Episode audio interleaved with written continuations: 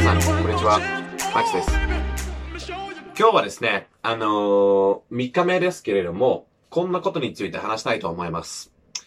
で、後ほど説明させていただきますが、えー、まだメンターのところについて話しています。まだ具体的な、あの、自分の外国語学習に関する考え方だったりとか、まあ、これは考え方の一部ですけどね、あの、その方法とか、うん、どう勉強すればいいかって、これからですね。あの、ですから、またもう一回、その、途中でやめないように、えー、その、とんでもない勢い保つためのツールを、あの、ここ、ここを使って提供したいなと思います。で、このツールは、あの、アンソニー・ロビンズが、えーよく、えー勢いを説明するときにはこれを使ってるんですけれども、外国学習も、まあ、前回も話したんですけれども、やっぱ継続が大事ですね。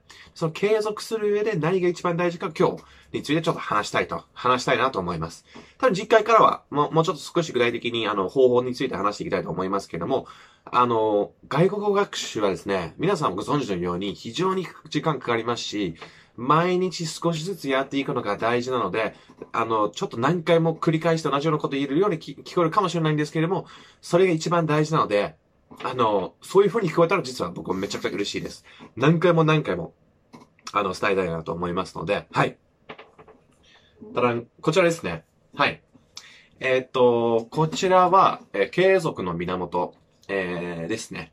なので、えー勢いを保つための、えーことです。ちょっと説明をしますね。で、この裏のところにですね、潜在能力っていうのが書いてあるんですけれども、で、この潜在能力、まあ人はだって、まあ能力って結構ありますよね。潜在能力って言いますと、もう人間やろうと思えば何だってできちゃうんですね。僕10年間前全く日本語喋れなかったんですけど、喋るようになったとか、まあ潜在能力ですね、そういうのは。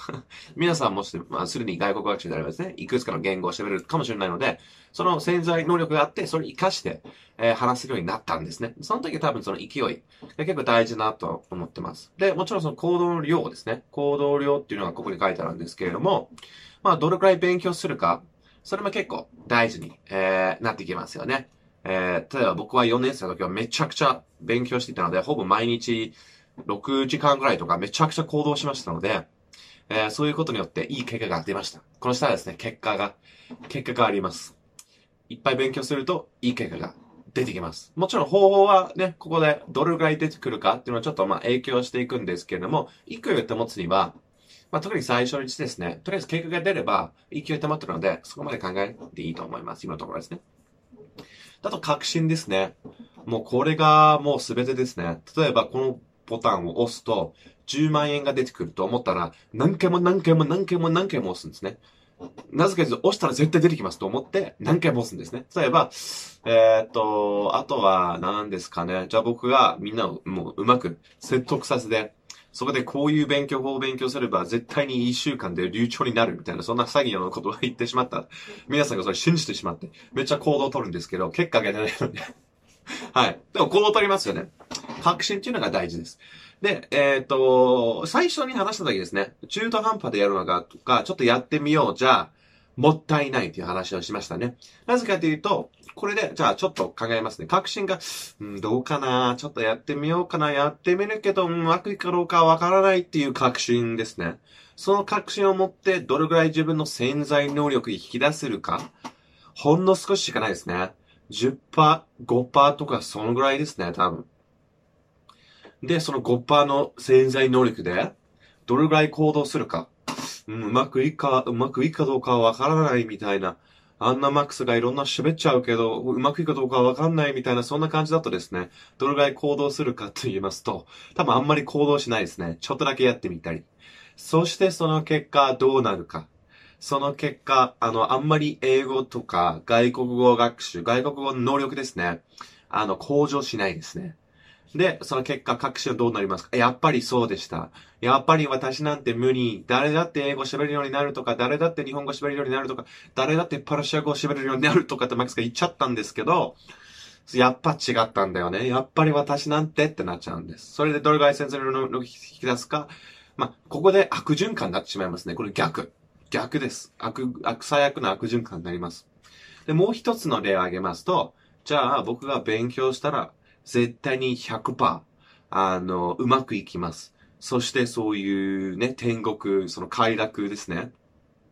を想像して、僕が勉強したらこんな楽しい毎日ワクワクして待ってますとかことを考えて、どれぐらい絶対やると思って。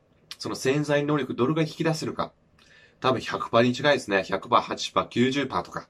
もしかして最初のうち70%とか80%かもしれないですね。まあ、やる。まだやる。まだわからない。ちょっと思いがかかるんだけど、やってみようと思って。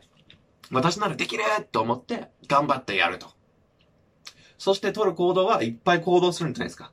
いっぱい行動をして、その結果、上手くなるんですね。ほんの少しだけでも、あ、今の英語を通じてしまったとか、あの、最初わからなかった動画を、えー、今回字幕なしで、あの、理解できるようになったとか、少しでも全部じゃなくても、例えば半分ぐらい理解できるようになった。あ、やっぱこれいけるんだと思って、そしてその確信どうなるんですか？上がりますよね。はい。70%だったのが、まあ、75%になったりとか。じゃあもうちょっとやってみよう。じゃあこれもやってみよう。これもやってみよう。と思うんですよね。で、だからやっぱり、それで一番大事なのがここですね。信じることなんです。自分ができると信じることなんです。もうこれですね。僕、うん。ね、4年生の時とか絶対勉強したらできるって思ってたのでできたんですけれども、英語なんて誰だってできるんです。絶対できます。英語でもそうですけど、他の外国語でもそうです。僕はこの結果を持ってますので、他の外国語を勉強すればできるっていう自信を持ってます。ただ他のことに対して自分の今から用途とすることとかですね。この、例えばこの YouTube でたくさんの人の、ね、人生に影響できるかとか、今これを信じるしかないですね。結果がないので、皆さんがコメントしていただいたり、えー、友達とかですね、いいねしていただいて非常によろしいんですけれども、まあ、あの、どうなるかがわからない中で、毎日やって、まあ、この行動量が毎日ですね。絶対やると思って、今僕の潜在能力引き出して、行動量が、えー、増えてるので、いい結果を、まあ、少しずつね、皆さんが見ていただいてるので、コメントとかいただいてますので、コメントがあって、あ、じゃあやっぱりもっとやろうと思ってるので、はい、こういうことですね。継続の源は勢いである。なので、この勢いを保つことが非常に大事です。確信ですね。一番大事なのが確信です。最初は結果がないかもしれないので、結果を頭の中で作りますね。僕らの理にの仲間でもある鴨頭さんがよく言うのが SOS ですね。SOS。そう思ったらそうなんです。これですよ。そう思ったらそうだったら、もう100%の潜在能力引き出して、めちゃくちゃ行動して結果が出ます。結果が出た、あ、やっぱいけるんだ。でも中途半端でね、うん、ちょっとやってみよう。だったら51%とかです。うん、あ、いい、うまく、うまくいくかもしれない。じゃ、これを引き出せないし、行動はあんまりしないし、結果が出ないですね。はい。